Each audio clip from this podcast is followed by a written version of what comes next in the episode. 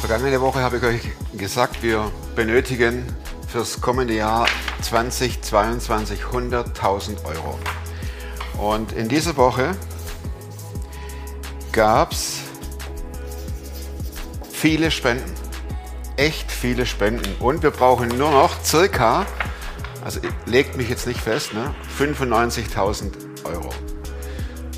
Jetzt heißt, oh klar, das sind nur 5.000 Euro. Aber, ganz wichtig, es waren so viele Spenden in Höhe von 10 Euro, 15 Euro.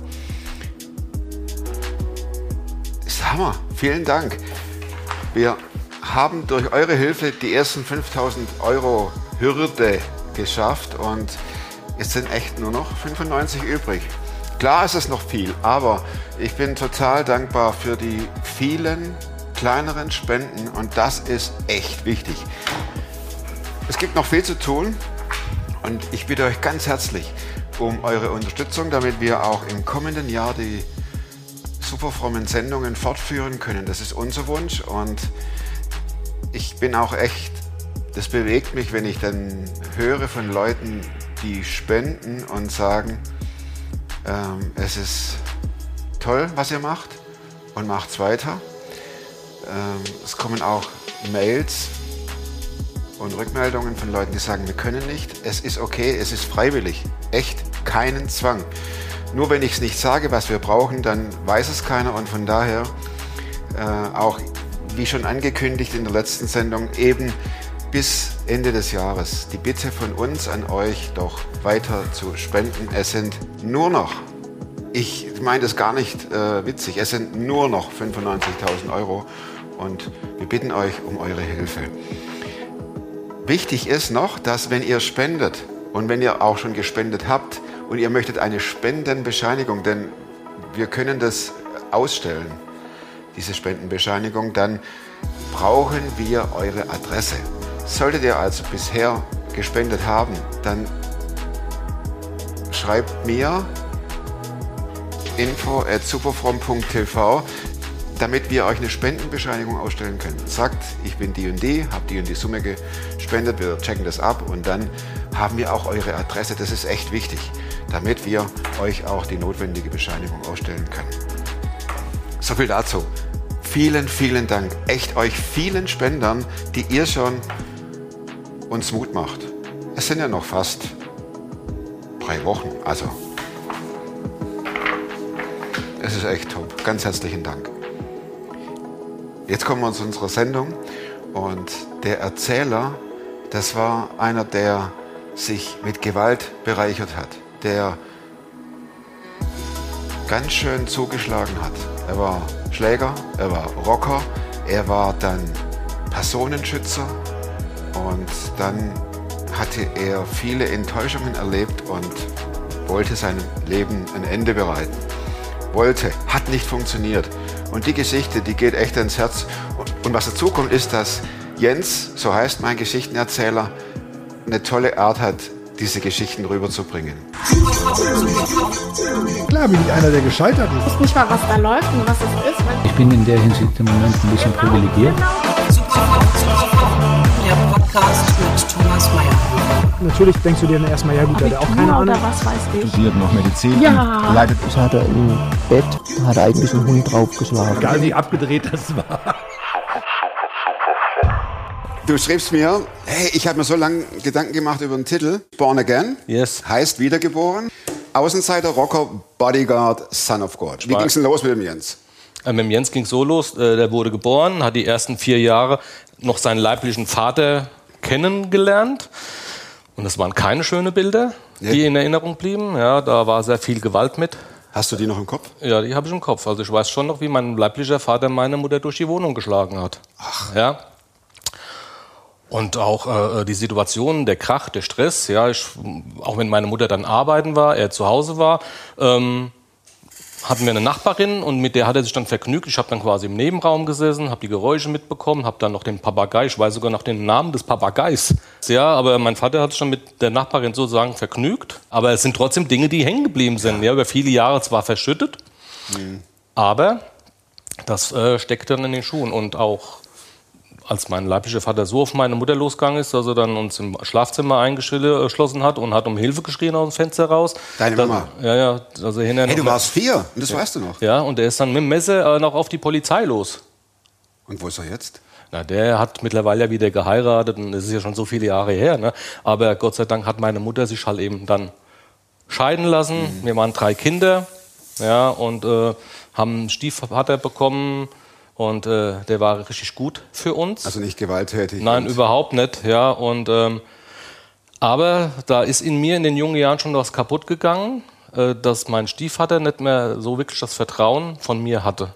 Und das führte eigentlich zu Problemen oder Konflikte zwischendurch. Also ich habe mich immer zurückgezogen gefühlt. Also ich habe mich zurückgezogen, weil ich nicht wusste, wer ich eigentlich bin. Wir sind weggezogen. Ich musste dann in den Kindergarten, in den neuen, hatte da keine äh, Freunde. Und ich war einfach immer so, äh, sag mal, so außen vor, so distanziert. Zu schüchtern, zurückhaltend. In der Klasse auch, dann in der Schule. Und dann, und dann sind wir nochmal umgezogen äh, in einen anderen Ort von meinem jetzigen, also von meinem Stiefvater, wobei ich sage, es ist mein Vater.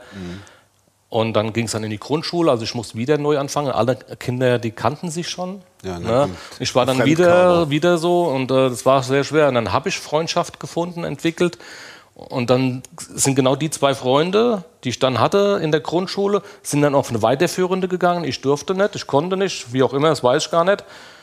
Und dann stand ich wieder so allein da. Ich war also immer gewohnt äh, oder äh, habe es kennengelernt, immer wieder loszulassen. Und das hat mich dann eigentlich an einen Punkt gebracht, gar niemand so richtig an mich ranzulassen, weil loslassen tut ja weh.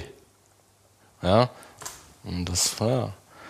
So, Wie kommt dann der Außenseiter zu den Rockern? Weil die auch äh, äh, Outlaws sind und Ja, Im Grunde genommen sind äh, äh, die meisten Rocker sind ja oftmals in den Gruppierungen, weil sie die Gemeinschaft suchen, weil sie Brüder suchen, weil sie eigentlich alleine sind. Ja, man sucht die Gesellschaft, ja, man sucht Verbündete oder ich bin angenommen, ja, man hat die gleichen Interesse. Das sind eigentlich, so, eigentlich auch so Suchende, sage ich mal. Ne?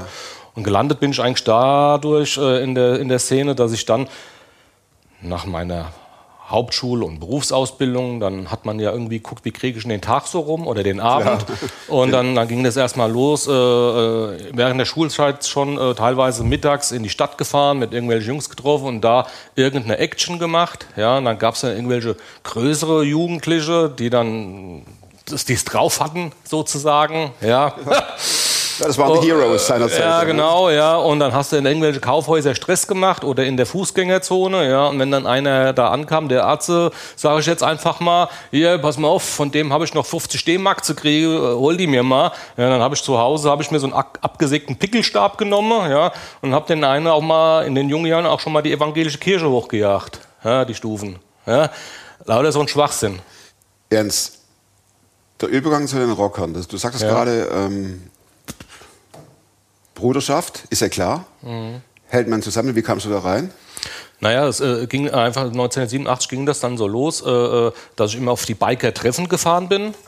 Und, äh, und dadurch, dass man vorher schon in so, einem- so ein bisschen der Schlägergarde, sage ich jetzt einfach mal, so ein bisschen war, ja, also wir sind auf Kirmessen gefahren und äh, in, in, in den Bürgerhäusern, dann, dann haben die dann von innen schon gesehen, dass man ankam. Also da haben die die Tür von innen zugeschlossen und äh, ja, haben dann sich gefreut, aha, die Tür ist zu, was wollt ihr jetzt? Und dann bin ich dann zum Beispiel ans Auto gegangen, habe dann den Kofferraum aufgemacht, haben mir dann entsprechendes Werkzeug rausgeholt und haben die Tür aufgekriegt. Ja, dann hieß es, oh, bitte macht keinen Stress, ihr kriegt den ganzen Abend Freibier. Da haben wir das Freibier dankend angenommen und haben dann zwei verschiedene andere Gruppierungen, wo man der wusste, da braucht es eigentlich nicht viel, dass es da knallt.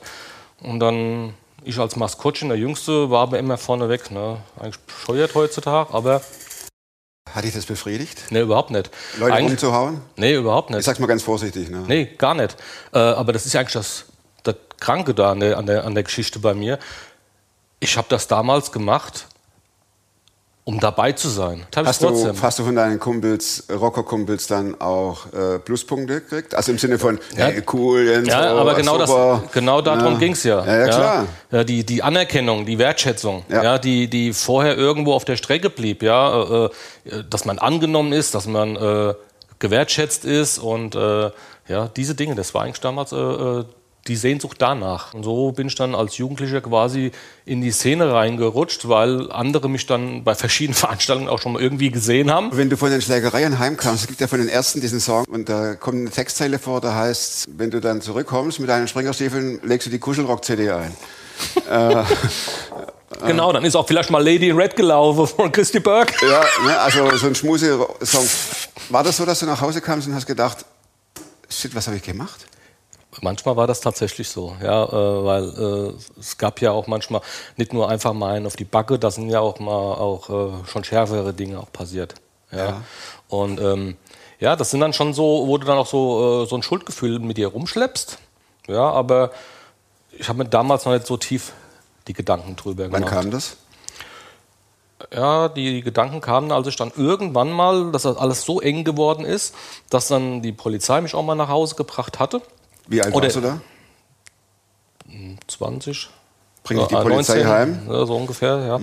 Die kamen dann vorbei und dann war dann auch einer äh, da, der mit mir ein Gespräch geführt hat, mit Mhm. meinen Eltern zusammen. Und dann habe ich schon so die, die, die Dinge auch mal so Revue passieren lassen, wo wenn ich auch mal aufs Gericht musste, auch mal als Zeugenaussage.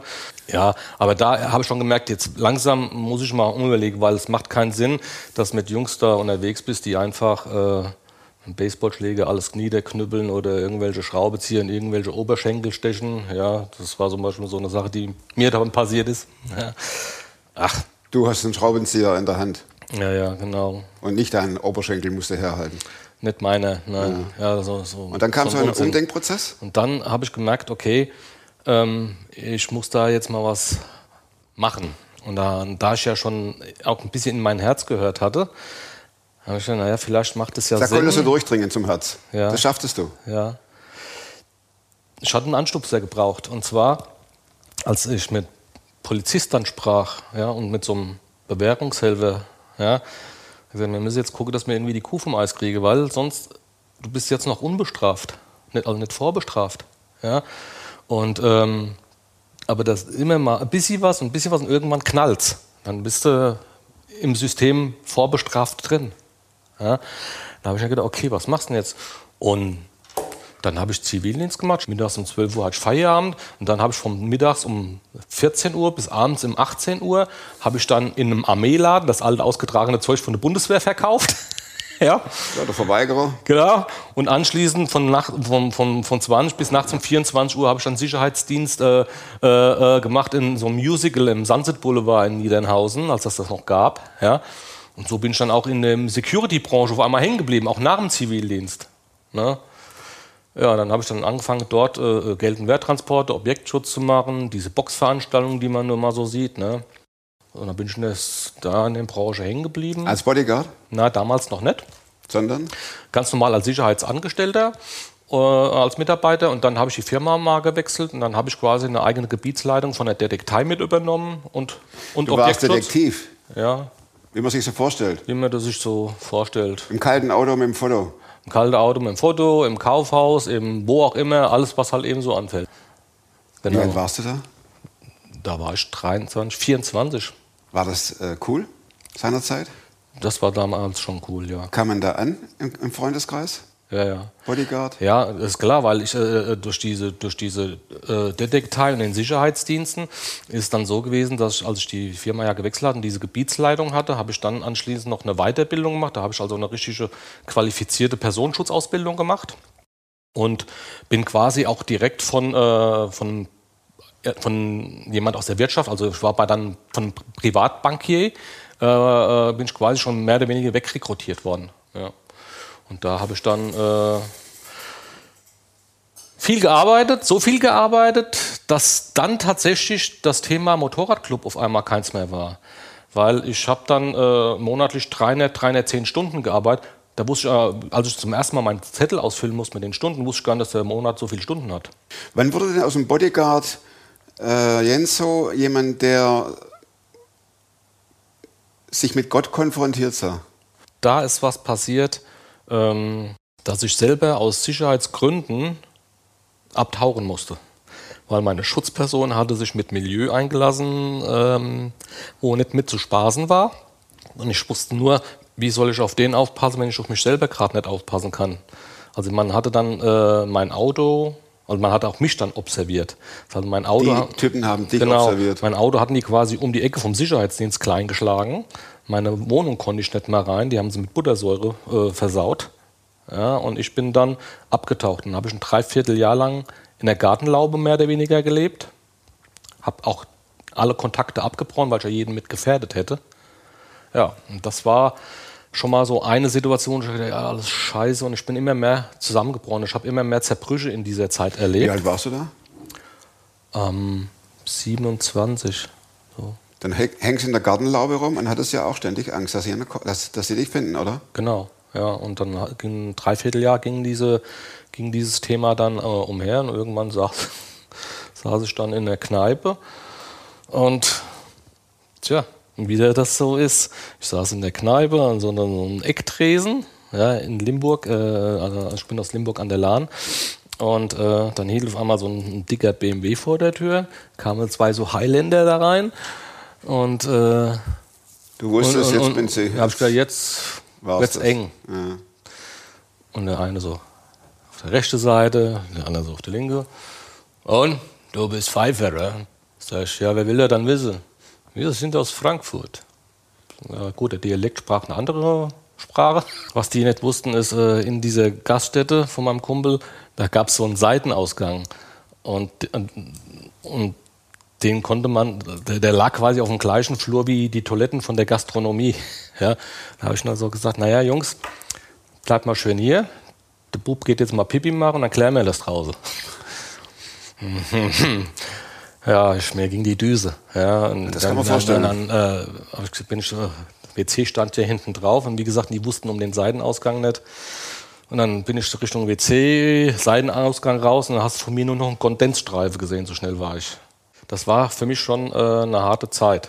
Und dann habe ich mich dann da so langsam wieder ein bisschen aufgerappelt und hatte dann äh, eine Dame kennengelernt, äh, äh, ein Mädel kennengelernt, eine Portugiesin, die in Deutschland aber geboren wurde und ähm, das lief ganz gut. Man hatte Hochzeitspläne und sie wollte unbedingt nach Portugal. Ja, sag ich, dann, wenn du da hin willst und dann gucken wir halt mal. Habe ich gesagt, okay Lisa, kannst du ruhig hinfliegen. Ich komme, bei mir wird es mit Sicherheit zwei, drei Monate dauern, weil ich auch die Wohnung auflösen muss. Und, ah, Schatz, kein Problem.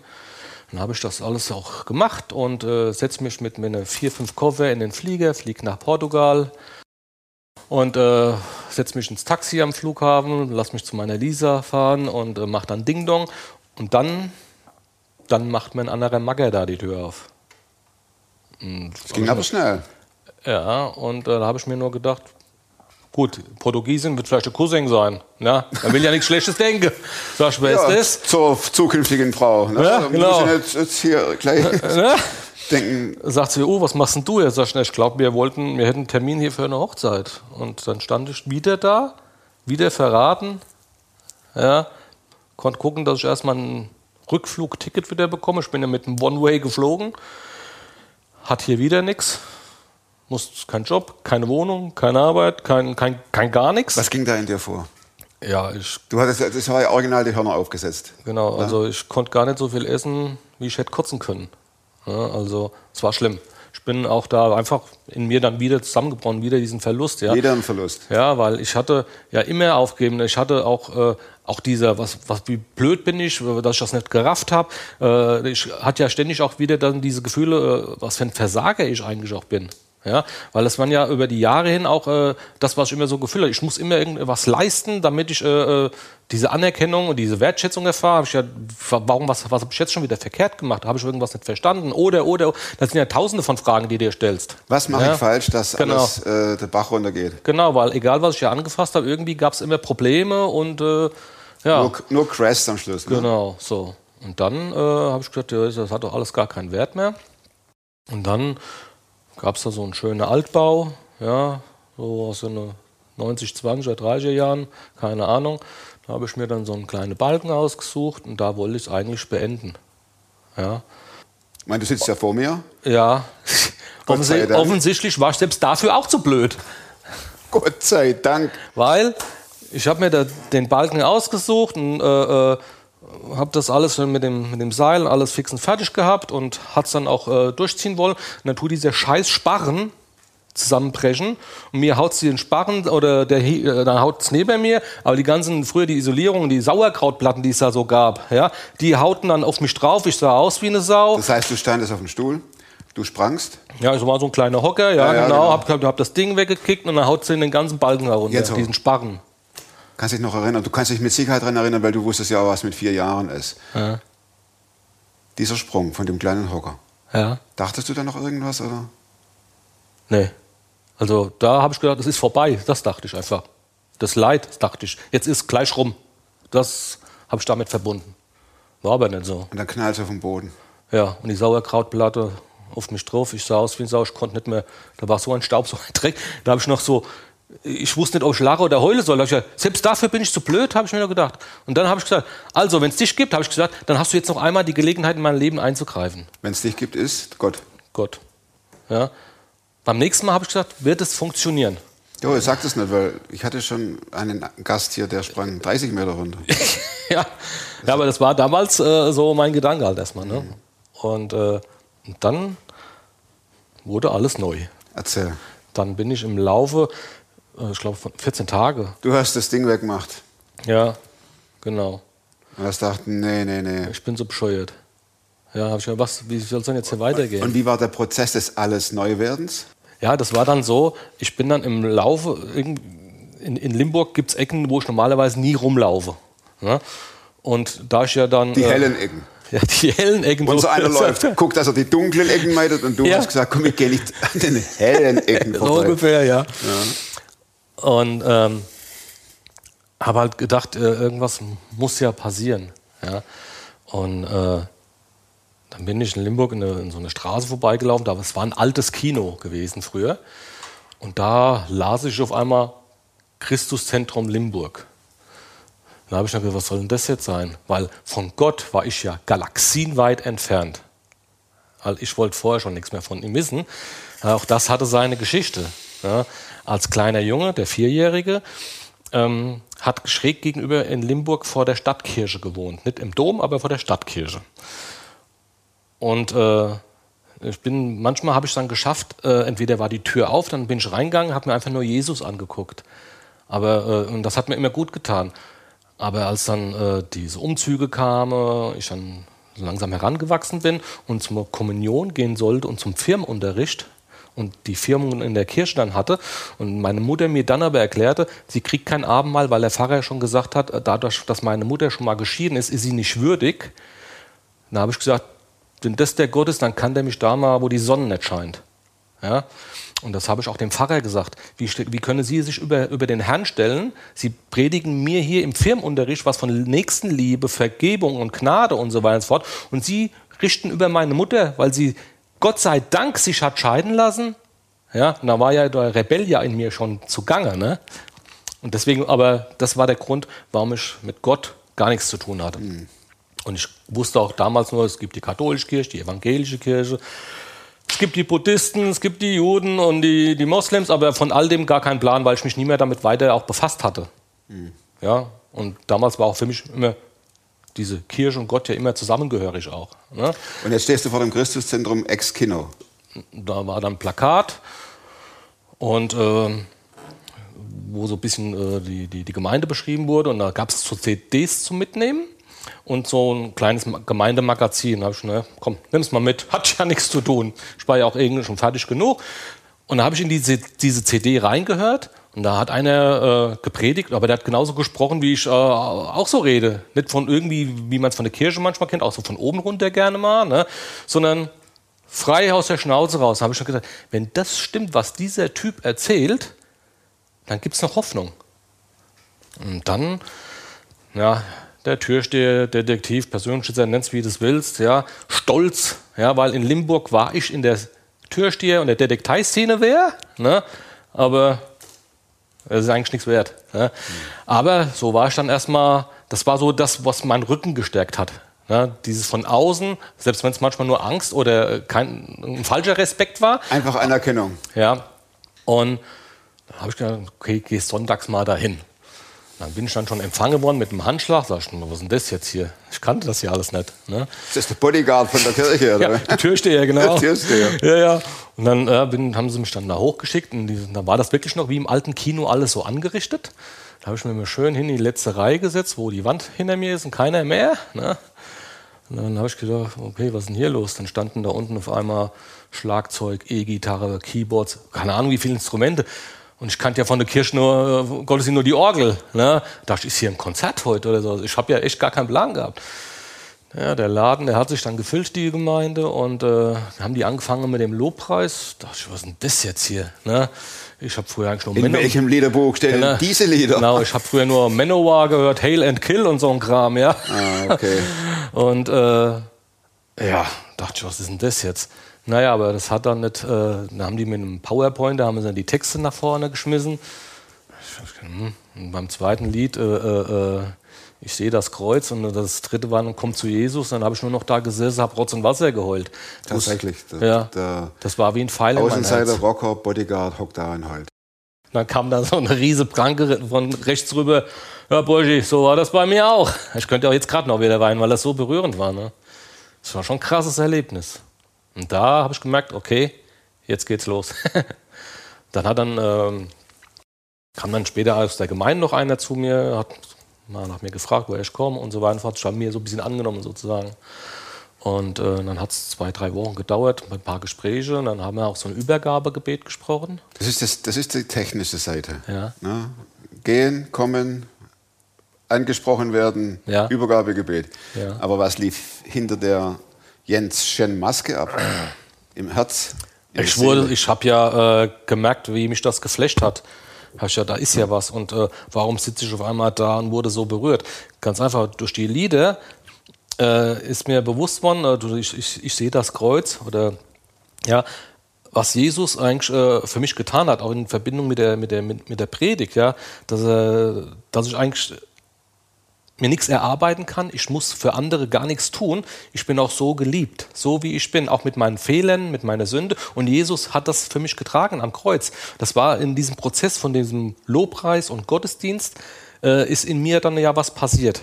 Du bist ja als Außenseiter immer auf Suche gewesen nach Anerkennung. Ja. Das war äh, äh, dieses, wenn das stimmt, was in den Texten der Lieder äh, geschrieben war, was man gesungen hat, stimmt, dann und ich äh, Jesus in mein Herz einlade und ich Jesus auch annehme, vollen Herzens, dann weiß ich, bin auch ich angenommen. Und das war mir ganz, ganz wichtig. Das, äh, weil es war ja wie so ein Pfeil in mein Herz, auch äh, diese, dieser Lobpreis. Mich hat der Lobpreis schon überführt. Ja, und äh, ja, es war schon ein ziemliches Highlight. Ja. Und äh, das hat was mit mir gemacht, weil ich habe nicht geweint. Das Weinen gab es nicht bei mir. Bis zu diesem Zeitpunkt. Genau. Und da habe ich, ja, ja, ich habe vielleicht vorher aus Verzweiflung mal geweint, als ich das äh, Leben beenden wollte. Man hat immer mal Situationen, wo man vielleicht mal die eine oder andere Träne drückt, aber nicht so. Also War ich das, war, wie so, war das wie so ein Zerbruch? ja, genau. Genau. Weil wir sind auch in dem Moment, aber während des Lobpreises und ich äh, die Lieder gehört habe, ich konnte ja gar nicht mitsingen vor Weinen, ja, aber da ist mir alles eingefallen, was ich Menschen angetan habe. Diese Schuld, die dann hochkam äh, und ähm, das war das, was auf einmal in mir hochkam, ja, und das und dann dieses Lied kommt zum Kreuz, ja, äh, und da habe ich dann noch hinterher hingebracht. Ich habe dann auch für mich beten lassen, weil mir die Worte gefehlt haben, ja. Und das war natürlich äh, so der Anfang äh, meines Weges mit dem Herrn dann. Ne? Wie passiert es, dass der Jens jetzt hier sitzt mit Matthäus 5, Vers 9, Zitat, Sons of God, äh, MBB, M, ja. M, was heißt das? Das steht eigentlich, das habe ich aus dem weltlichen Club noch übernommen. Das steht aber für meinen Brother before me. Also frag nicht deine Brüder, was sie ständig für dich tun können, sondern frag deine Brüder, was du für sie tun kannst. Oder dein Bruder. Das ist ja cool. Ja, das steht dafür. Wie kommt es dazu, dass du so getaggt bist? Ja, und dann habe ich mir das Moped geholt, habe mir ein eigenes Patch gestickt und ähm, bin dann losmarschiert für den Herrn. Losmarschiert, losgefahren. Für losgefahren, genau. Bin dann äh, in die großen Clubs gefahren, ja, und dann äh, auch in Richtung alte Heimat, ja. Und da war so eine 25-jährige Feier von einem Chapter, von einem großen Club.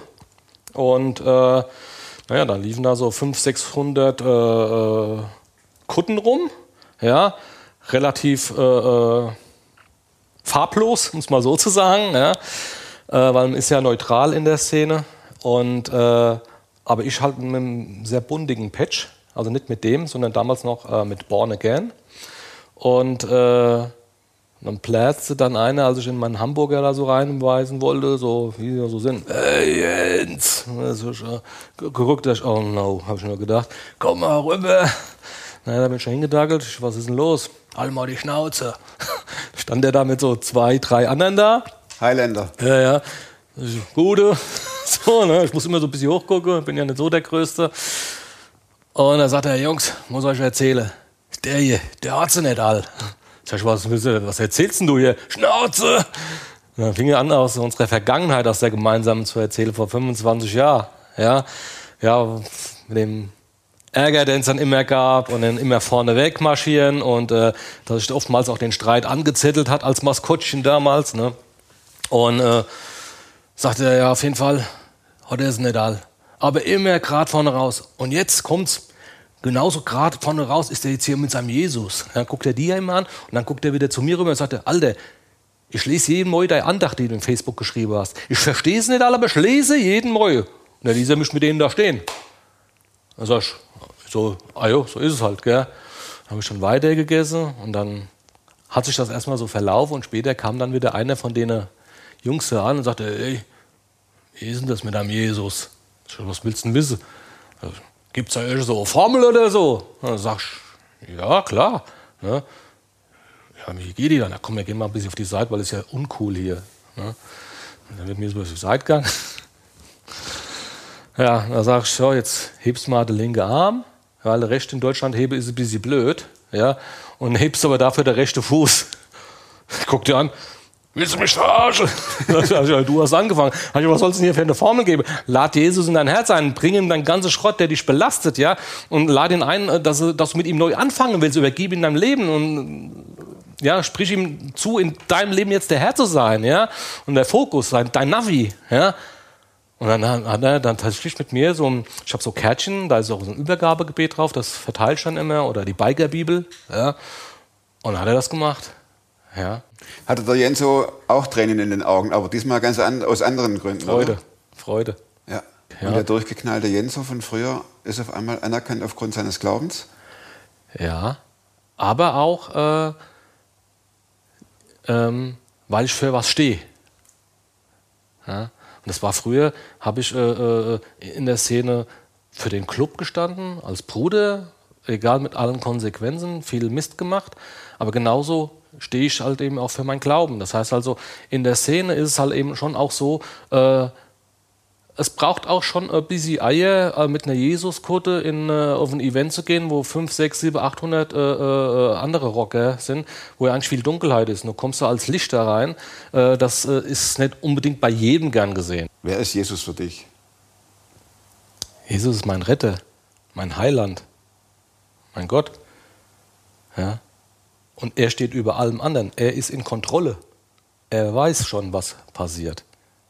Und kommt es auch nicht vor, dass der Jens von heute hin und wieder gern den Jens von damals anzapfen möchte, wenn ihm was gegen den Strich geht? Klar, weil dafür menschelt es auch in mir. Ja, das ist, äh, weil ich bin ja trotzdem schwach und ohne den Herrn kann ich gar nichts.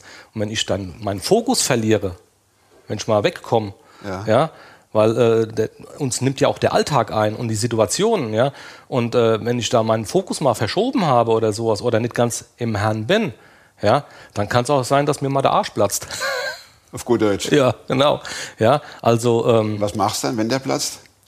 ja, dann, dann, dann ist es auf jeden Fall an der Zeit, dass ich mich an, wenn dann eine Situation ist, dass ich aber auch dann die Größe habe, mich auch zu entschuldigen, ja, um Vergebung bitten. Ja. Ich muss meine vier Schlussfragen stellen, bevor die Festplatte hier Ja. weint.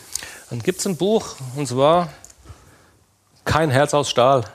Das ist eine Leseprobe, die schenke ich dir gerne. Kein. Herz aus Stahl. Wir gucken das hier an. Und da gibt es so Parallelen zu meinem Leben. Außenseiter Bodyguard, Son of God. Okay. Ja. Ist ja interessant. Die, meine Frau hat den kennengelernt äh, in einem Gottesdienst in, in, äh, in ähm, Karlsruhe und hat gesagt, Jens, hier ist einer, der erzählt im Grunde genommen so ein bisschen auch deine Story. Äh, verschiedene Details natürlich, äh, ist ein bisschen anders. Aber die hat gesagt, ich, ich sehe dich gerade hier vor mir stehen.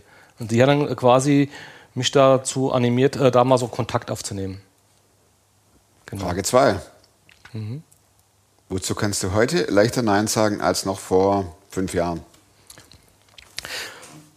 bei jeder Party dabei zu sein oder äh, äh, grundsätzlich auch Nein sagen zu können. Also dass ich nicht alles muss.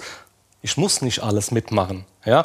Und das ist mir früher schwer gefallen. Ich habe immer gedacht, ich will ja jedem gefallen. Ich muss ja jedem alles recht machen. Das übliche Problem. Ne? Genau. Nein sagen zu können. Das ist äh, etwas, was ich gelernt habe. Und die dritte Frage, welche Überzeugungen, Verhaltensweisen oder Gewohnheiten, die du dir in diesen letzten fünf Jahren angeeignet hast, haben dein Leben definitiv verbessert? Äh, eine neue Struktur zu finden im Leben. Im Alltag, ja, in, in meiner Denkweise und äh, äh, auch die Herzensangelegenheiten. Warst da, du unstrukturiert? Ich war, ich war schon ein ziemlicher Chaot, genau. Ja, ich war schon ein ziemlicher Chaot. Ich bin noch nicht perfekt, ich arbeite daran.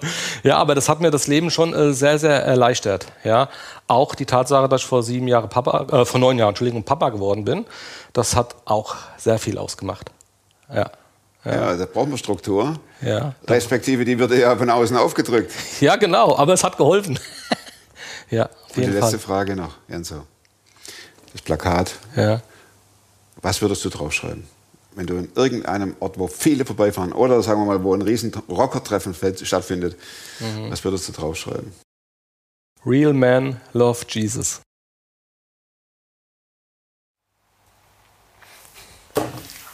Ganz herzlichen Dank fürs Zuschauen. Danke, dass ihr dran bleibt an den Sendungen. Hinterlasst dem Jens dicke, dicke, fette Daumen. Wenn ihr eine Geschichte zu erzählen habt, info at superfromtv, die Anschrift kennt ihr mittlerweile. Und nochmal ein kleiner Hinweis natürlich auf die schwarze Zahl. Eigentlich müssten wir es ja andersrum machen. Ne? Also, äh, egal. Ihr wisst, 95.000 stehen noch aus und danke für eure Unterstützung. Nächste Woche geht's weiter und bis dahin bleibt oder werdet super fromm. Macht's gut.